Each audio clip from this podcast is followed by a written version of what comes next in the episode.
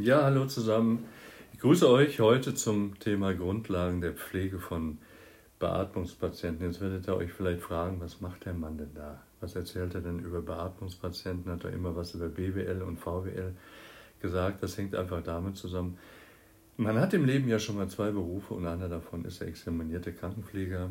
Und eine Zeit lang durfte ich eben auf einer Intensivstation verweilen, aber nicht als Patient, sondern als tätige Person. Und insofern ist mir das wohl noch bekannt über die Dinge, die wir damals erlebt haben. Nur da hat sich auch einiges geändert. Und darum eine kleine Ausarbeitung jetzt dazu. Grundlagen der Pflege von Beatmungspatienten oder wie der Podcast heißt, Basics der Pflege von Beatmungs- oder klinischen Beatmungssituationen. Die Pflege von Patienten die beatmet werden. Die stellt generell eine wichtige und herausfordernde Arbeit und Aufgabe im Gesundheitswesen dar. Und als wenn ihr Auszubildende seid, könnt ihr euch das so wahrscheinlich gar nicht richtig vorstellen, weil ihr gar nicht, kann, nicht ausreichend Zugriff zu diesem oder auf diese Patienten habt. Patienten, die auf eine künstliche Beatmung angewiesen sind, die haben oft schwerwiegende Atemprobleme oder Erkrankungen, die eben diese Unterstützung der Atmung erfordern. Das heißt also, das ist kein Just for Fun Therapieversuch, sondern das ist einfach ein überlebensunterstützender Mechanismus, diese Beatmung. Und die Pflege dieser Patienten braucht allerdings spezielle Kenntnisse. Deshalb habe ich nicht unbedingt im ersten Ausbildungsjahr der generalisierten Pflege dann gleich Zugriff auf Beatmungspatienten. Und ich brauche dafür nicht nur Kenntnisse, theoretische Kenntnisse, brauche praktische Fähigkeiten und muss sehr, sehr sorgfältig arbeiten, weil ich greife ja in einen Organismus hinein, der insgesamt ja geschwächt ist und ähm, eben eine gewisse Sorgfalt einfach verlangt, um eben die Sicherheit und das Wohlbefinden der Patienten generell zu gewährleisten.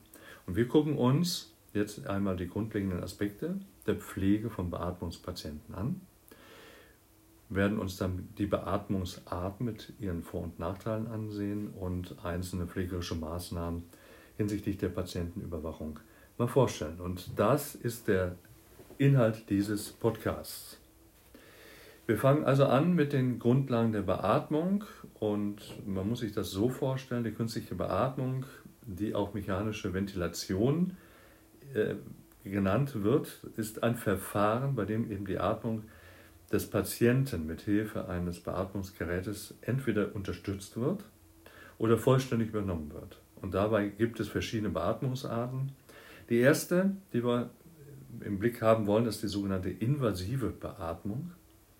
Und bei der invasiven Beatmung wird ein Beatmungsschlauch über einen Tubus, der im Mund letztendlich fixiert wird, durch den Mund oder Nase in die Luftröhre eingeführt wurde, äh, dann in den Bronchialraum des Patienten dann eingeführt. Diese Methode wird bei Patienten angewendet, die generell keine ausreichende eigene Atmung aufrechterhalten können. Das heißt, entweder zum Beispiel bei schweren Lungenversagen, bei Pneumothorax oder anderen schwerwiegenden Erkrankungen, aber auch nach Unfällen beispielsweise. Die invasive Beatmung, die ja über diesen Endotrachealtubus oder eine Tracheotomiekanüle in die Luftröhre des Patienten geschnitten und eingelegt eben stattfindet. Diese Methode wird angewendet, wenn der Patient, wie gesagt, eben gar nicht mehr äh, atmen, selbstständig atmen kann. Zum Beispiel, jetzt ein paar Beispiele hatten wir eben schon, wir merken uns darüber hinaus weitere Indikationen, zum Beispiel das akute Lungenversagen oder die schwere Atemwegsobstruktion Schwere Lungenerkrankungen wie zum Beispiel COPD, chronisch obstruktive Lungenerkrankungen, können dazu führen, dann die Bewusstlosigkeit und vielleicht eine gewisse Dämpfung des Atemzentrums, eine Anästhesie, die sich eben auf den Atemrhythmus eventuell auswirken kann im Rahmen von chirurgischen Eingriffen, können eben dazu führen, dass eine solche Beatmung eben notwendig ist. Vorteil hat das Ganze, weil wir haben eine sehr effektive Unterstützung der Atmung und äh, somit auch eine bessere Kontrolle sämtlicher Beatmungsparameter. Die lassen sich ja an den Geräten dann auch erkennen.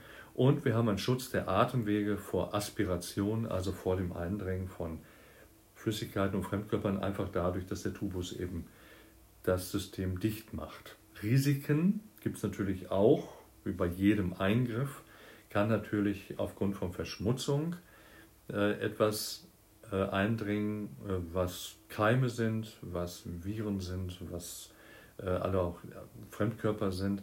Das heißt also, wir haben ein Infektionsrisiko. Äh, bei manchen Patienten, die recht eng gebaut sind im Bereich des Kehlkopfs, haben wir vielleicht auch eine Verletzung der Atemwege oder der Stimmbänder während des Einführens des Tubus. Ähm, das geschieht natürlich nicht absichtlich, sondern das kann passieren. Äh, unbeabsichtigtes Herausrutschen des Tubus aufgrund von Lösen der Fixierungen. Und wir können eine Lungenüberdehnung bei falschen Einstellungen im Gerät nicht ausschließen. Das nennt man dann das sogenannte Barotrauma. Das ist quasi die, ich sage jetzt mal, die äh, größte Komplikation in diesem Bereich, die auftreten kann. Wir machen weiter mit der nicht-invasiven Beatmung. Und die nicht-invasive Beatmung heißt eben, dass der Patient jetzt keinen Tubus bekommt, sondern über eine Gesichtsmaske, eine Nasenmaske oder eine Nasenbrille dann ein Beatmer, eine Beatmungssituation durchläuft. Das heißt, sie eignet sich für diese Patienten mit weniger schweren Atemproblemen, wird oft angewendet, um die Notwendigkeit einer invasiven Beatmung zu vermeiden. Und hier haben wir wichtige Aspekte der nicht-invasiven Beatmung, zum Beispiel die Indikation, eine akute Exazerbration der COPD, ein Lungenödem bei Schlafapnoe oder einer leichten Ateminsuffizienz bei Patienten mit chronischen Lungenerkrankungen.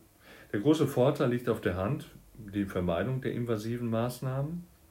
Wir haben eine bessere Toleranz durch den Patienten, der das teilweise, diese Beatmungssituation selbstständig durchführen kann und wir haben eine Reduzierung des Infektionsrisikos. Mögliche Maskenunverträglichkeiten kommen vor, sind aber sehr selten. Ähm, schwieriger ist eigentlich meiner Meinung nach, die Masken richtig abzudichten, entweder aufgrund fehlender Hand oder schlechter Handhabung oder weil einfach äh, jeder anatomisch anders gebaut ist und die Maske sich dem Gesicht nicht so anpassen kann, wie sie sollte. Oder natürlich auch die Möglichkeit des Versagens der Atemunterstützung. Das wäre die nicht-invasive Beatmung. Es gibt noch eine weitere Beatmung, die sogenannte Hochfrequenz.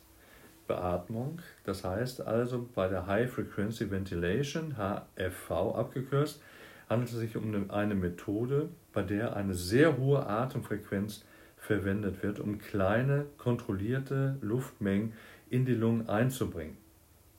Die Indikation dazu ist, wenn kleine, nur kleine Mengen in die Lunge hineingepumpt werden, allerdings das mit einer hohen Frequenz, dass der Patient gar nicht in der Lage ist, größere Mengen aufzunehmen. Das heißt zum Beispiel bei einer schweren Atemwegsobstruktion, bei einem ARDS beispielsweise, da hätten wir jetzt beispielsweise solche ähm, Indikationen, wo so etwas angewendet wird.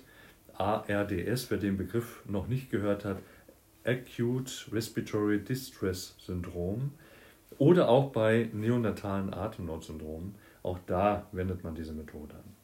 Der Vorteil ist eine verbesserte Oxygenisierung des Organismus und eine Schonung der Lungenstruktur, einfach weil die Lunge nicht so aufgebläht wird und damit natürlich reduzieren sich auch die Schäden der Überdehnung. Das sind Vorteile, die nicht von Hand zu weisen sind. Risiken auch. Ich brauche für so eine High-Frequenz-Beatmung, Hochfrequenzbeatmung, brauche ich ein gutes Training des Personals. Das heißt, das medizinische, pflegerische Personal muss gut ausgebildet sein, die müssen Erfahrung mitbringen, weil die Anwendung zum Beispiel bei instabilen Patienten sehr, sehr kompliziert sein kann. Kommen wir zur vierten Variante, das ist so die Jetventilation. Die Jetventilation ist eine Form der Beatmung, bei der ebenfalls kleine Mengen an Gas mit hoher Geschwindigkeit in die Lungen eingebracht werden. Und diese Methode wird oft während der chirurgischen Eingriffe verwendet. Und auch hier ein paar Aspekte rund um die Jetventilation. Das ist als Indikation haben wir vorneweg die Lungenchirurgie und bei Verengung der Atemwege, dass eben größere Mengen einzubringen nicht möglich sind. Ansonsten großer Vorteil ist natürlich die geringere Lungenschädigung, was keine Überblähung geben kann und eine präzise Kontrolle über die Atemunterstützung.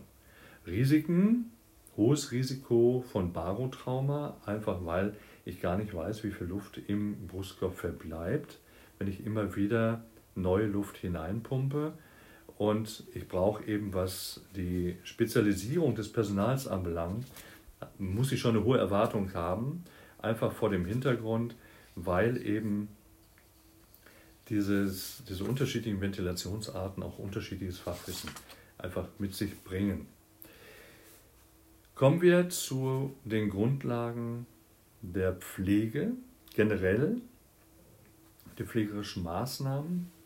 Das heißt also, einmal ist es so, dass die natürlich bei Beatmungspatienten sorgfältiger geplant werden müssen als bei allen anderen Patienten, weil es eine sehr spezielle medizinische Indikation ist, die wir hier haben. Das heißt, wir brauchen ein sogenanntes Atemwegsmanagement, also die Sicherung der Atemwege. Äh, zum Beispiel bei invasiver Beatmung muss eben der Tubus, die Verbindungselemente regelmäßig überprüft werden, gesichert werden. Das Herausrutschen muss verhindert werden. Und bei nicht invasiver, invasiver Beatmung müssen Masken, Nasenbrillen korrekt angepasst werden, vielleicht der Patient, die Angehörigen diesbezüglich geschult und dann entsprechend vorbereitet werden. Die richtige Lagerung des Patienten ist wichtig, um Druckstellen und Atemwege zu vermeiden. Ebenfalls eine Herausforderung für die Pflege, weil denken wir mal an, an äh, Patienten, die beatmet werden, die sind ja nicht in jedem Umfang mobil. Das heißt also, hier muss ich eben, was das anbelangt, äh, vieles selbst machen und aus Sicht des Patienten noch mal mehr beobachten. Je nach Zustand des Patienten kann eine bestimmte Seitenlage oder eine erhöhte Position empfohlen werden, aber auch das braucht dann eben einen höheren Aufwand. Die Hygiene, ganz, ganz maßgeblich. Einfach, wenn es um das Reinigen der Beatmungsgeräte geht, das Wechseln von Tuben, Filtern, da muss natürlich auf den entsprechenden Stationen gefragt werden, was Usus ist.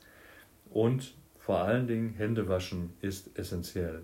Absaugen ist wichtig, das Absaugen von Sekret aus den unterschiedlichen Öffnungen hinsichtlich der Atemwege und um eben das Restrisiko einer Infektion oder einer größeren Infektion eben vorzubeugen. Das sind lauter Dinge, die müssen wir hier entsprechend berücksichtigen. Die nächste pflegerische Tätigkeit im Rahmen der Beatmungspflege ist die Überwachung, die kontinuierlich sein muss. Das heißt, sie ist von großer Bedeutung, weil frühzeitig Komplikationen erkannt werden müssen. Denn, das sagt die Erfahrung bei Beatmungspatienten, die in eine Komplikationssituation gehen, das geht meistens recht schnell und da auf jeden Fall muss ich natürlich im Vorfeld schon so das ein oder andere Zeichen dahingehend eben mitbekommen haben. Das heißt, ich brauche eben regelmäßige Überwachung von Herzfrequenz, Blutdruck und vor allen Dingen der Sauerstoffsättigung im Blut und die Atemfrequenz. Und gerade die letzten beiden, Sauerstoffsättigung und Atemfrequenz, geben eben Ausschluss über die, den Zustand des Patienten und auch die Qualität der Beatmung. Ich brauche darüber hinaus Beatmungsparameter und beim Beatmungs, bei den Beatmungsparametern, äh, die beziehen sich auf die Einstellung des Gerätes, die regelmäßig überprüft werden müssen und vom Arzt im Vorfeld eben auch dokumentiert und angeordnet werden, wie zum Beispiel das Tidal-Volumen, die Atemfrequenz oder auch der inspiratorische Sauerstoffanteil. Moderne Beatmungsgeräte haben allerdings äh, viele Alarmmöglichkeiten, das heißt, sie überwachen sich ja ein ganzes Stück selbst und äh, stellen regelmäßig Abweichungen von den eingestellten Parametern dann selbst fest. Und diese Alarme müssen dann natürlich auch beachtet werden, weil die entstehen auch nicht umsonst, wenn ansonsten mit der Lage des Tubus und äh, anderer äh, mechanischer Teile eben alles soweit in Ordnung ist, ist ein Alarm immer wirklich als Alarm zu deuten.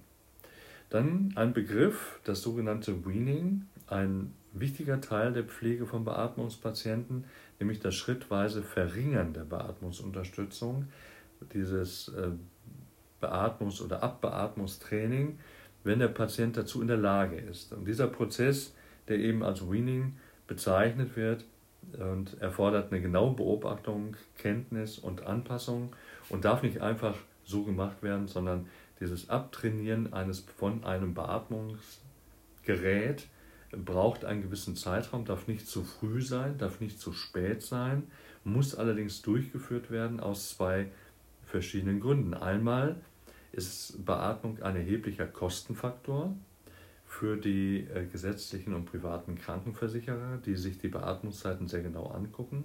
Erstens und zweitens gibt es auch einen gewissen Gewöhnungseffekt des Körpers an die Beatmung. Das heißt also, der Körper muss ja nicht mehr selbst spontan äh, atmen. Er kann ja einfach, er weiß ja, dass die Sauerstoffkonzentration trotzdem zunimmt, obwohl er keinerlei Anstrengung vor sich nehmen muss, oder vorgehen, durchzuführen hat. Und das heißt also, dass hier natürlich mit Vorsicht dann eben das ganze Training, Abtrainieren dann eben stattfinden muss und über einen Zeitraum, in dem der Körper es eben nicht merkt, wie bei allen anderen Dingen, die wir ähm, eben dem Körper zuführen und die eine Gewöhnungssituation entsprechend mit sich bringen könnten. Unterm Strich kann man sagen, die Pflege von Beatmungspatienten, und so ist es auch das, was ich erlebt habe, erfordert immer ein tiefes Verständnis von verschiedenen Beatmungsarten, die pflegerischen Maßnahmen und Überwachungsaspekte und auch ein technisches Verständnis hinsichtlich der Geräte, die eben angeschlossen werden. Die Sicherheit, das Wohlbefinden des Patienten vor Augen, das ist das, was man sich immer wieder sagen muss. Und eine kontinuierliche Weiterbildung vor allen Dingen an neue Technologien und Erkenntnisse sind unerlässlich, um eben eine bestmögliche Betreuung dieser Patientengruppe zu gewährleisten. Und somit ist es absolut sinnvoll, dass Beatmungspatienten nicht von jedermann quasi versorgt werden können, sondern von speziell geschulten Fachkräften. Ich danke euch fürs Zuhören. Das war der Podcast für heute. Ich wünsche euch ein tolles Wochenende. Danke für die Treue und dass ihr unseren Podcast hört und bis bald.